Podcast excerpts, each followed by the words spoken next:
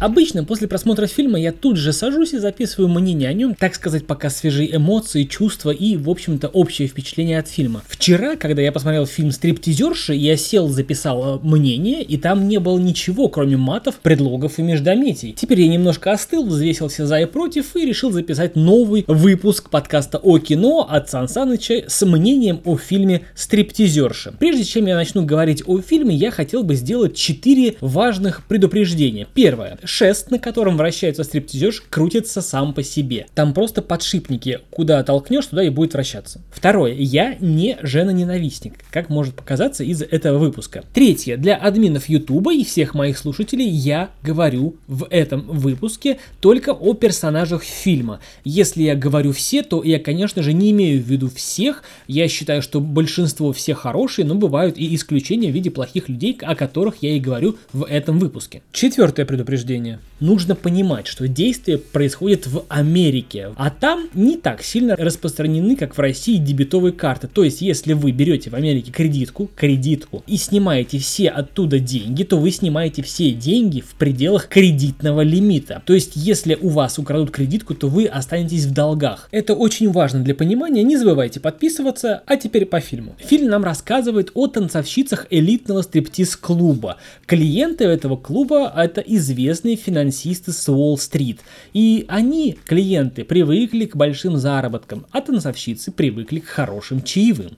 Но после финансового кризиса 2008 года посетителей становится меньше, меньше мужчин, а, готовых сорить деньгами, и наши танцовщицы, имея все еще с тех пор а, хорошие аппетиты, решили, что они достойны лучшего, и они не хотят отказываться от прекрасной, а, богатой и сытой жизни, и не хотят переставать получать деньги только лишь за то, что они танцуют рядом, не занимаются ничем интимным, только это танцуют рядом, слегка раздеваясь. Они идут на отчаянный шаг. Они решают для себя, что тяжелые времена требуют отчаянных мер. И, как сказано в описании к фильму, они решаются на авантюрный шаг. По сути же, как было в реальной жизни, они решаются на грабеж в э, группе людей при введении в бессознательное состояние своей жертвы. Фильм основан на реальных событиях. Все эти действия происходили на протяжении четырех лет, с 11 по 13 год. По сути, фильм сняли про преступниц. Джей Ло играет Саманту Фокс, Констанс Ву играет Розалин Кео. В описании к этому выпуску я оставлю э, подробную статью про этих девушек, про то, что с ними происходило и как они к этому пришли. Почитайте, очень интересно. Что же делали наши девушки? Они поили коктейлями, разведенными с кетамином и другими сильнодействующими препаратами, своих жертв. Сами не пили. Выкачивали все деньги с кредитной карты и оставляли в такси, либо в баре э, своих жертв. Почему стоит смотреть этот фильм всем? Парням стоит смотреть фильм, чтобы понять, что этот яркий фильм, в котором без прикрас, без блеска, без эмоций, без каких-то восторженных чувств показана квинтэссенция женского потребительского отношения к мужчинам. То есть на самом деле их непритязательность, неважно, жирный ты, слюнявый, вонючий, бородатый и вообще ты противен, от тебя тошнит, но пофиг. Их алчность перекрывает и брезгливость, перекрывает воспитание, перекрывает такие э, высшие моральные ценности, как честность, достоинство. Почему? Потому что она придумала себе оправдание, ей же нужно кормить семью, а ты при этом для нее вещь, предмет, который выдаст ей деньги. Причем деньги это единственная мера твоей полезности в ее жизни. Не заблуждайся никогда. И девушкам этот фильм важно посмотреть. Да-да-да, это тоже вас касается. Это для вас показательный пример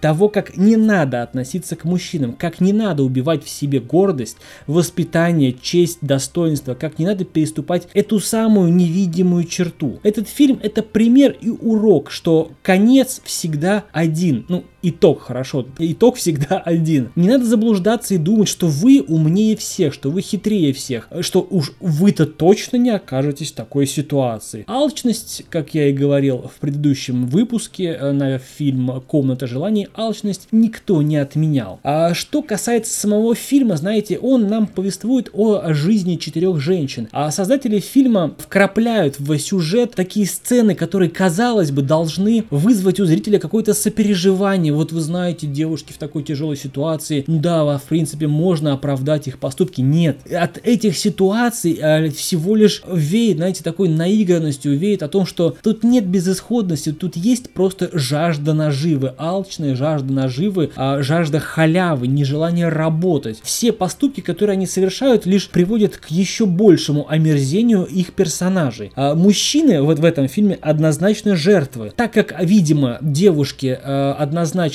преступницы, и так как, видимо, они еще не совсем бездушные твари, им требуется как-то оправдать себя и свои действия. Они придумывают некоторую историю. То есть тут как бы э, война полов, да, есть мужчины плохие, как э, хочет нам показать фильм, есть женщины хорошие, которые стали всего лишь э, заложницами ситуации. Но нет, ребят, не получается. Мужчины э, работают на Уолл-стрит. Окей, что мы знаем про Уолл-стрит? Фонды э, торгуются, торгуются акции э, и зарабатывают э, на стоимости э, курсовых разниц. Но эти деньги деньги, которыми ворочают эти воротилы с Уолл-стрит, никто не грабит. Люди сами по незнанию ли, по эмоциональной ли э, загрузке, по э, доверчивости, но люди сами несут туда деньги. Никто деньги на Уолл-стрит обманом не затаскивает. Женщины же обманом воруют бабки. Так вот, эти женщины придумали себе оправдание, мол, мы такие вот Робин Гуды якобы, мы берем у богатых и отдаем бедным, вот только стадия отдачи этих денег бедным куда-то пропала. Они сами посчитали себя супер бедными, миллионами, даже когда у каждой на счете было по миллиону или по несколько миллионов долларов, когда у каждой было по крутой тачке, по дому загородному. Причем, можно, знаете, сравнить вот отрицательных персонажей. Есть фильм, к примеру, «Святые из трущоб». Там главные герои занимаются непотребством, они занимаются убийствами. А есть фильм «Каратель», там тоже главный герой занимается убийством. Но при всем при этом главные, казалось бы, главные, казалось бы, негативные герои, которые должны вызывать чувство брезгливости, чувство омерзения, но зритель так или иначе оправдывает их. Да, они занимаются скверными действиями, но зритель понимает, что если бы не они, то кто-то же должен этим заняться. Причем смотришь фильм «Стриптизерша», у тебя такого желания не возникает. Но, хорошо, вернемся к, э, э, к стриптизершам. Так сказать, заключительные положения о фильме. История э, мифологии, история нашей цивилизации знает таких э, девушек давно. Их называли и представляли в разном обличии. Это и демонессы суккубы, которые являются дьяволами, дьяволом в женском обличии. Это и гарпии, которые описаны в а, Одиссее, да, между Сциллой и Харибдой. Это и сирены, которые попадаются моряками, у которых прекрасный голос, внешний вид, но они с хвостом рыбы. Так или иначе, мужчина при контакте с этими существами погибал. В нашем фильме стриптизерши обкрадывают людей, обчищая их кредитные карты. Они вгоняют их в долги, причем зачастую, исходя из реальной истории, это были корпоративные карты. По результатам корпоративного расследования этих мужчин увольняли с работы, они не могли выплачивать плату за кредит за дом, они становились бомжами, то есть это за 4 года это сотни и сотни разрушенных мужских жизней. Они погорели лишь на том, что однажды они сняли со счета мужчины 135 тысяч долларов за раз. Причем это была корпоративная карта. Мужчина обратился в полицию, и тогда и только тогда этих преступниц взяли за жопу. Но что больше всего бесит, знаете, фильм заканчивается на том, что они якобы попались полиции.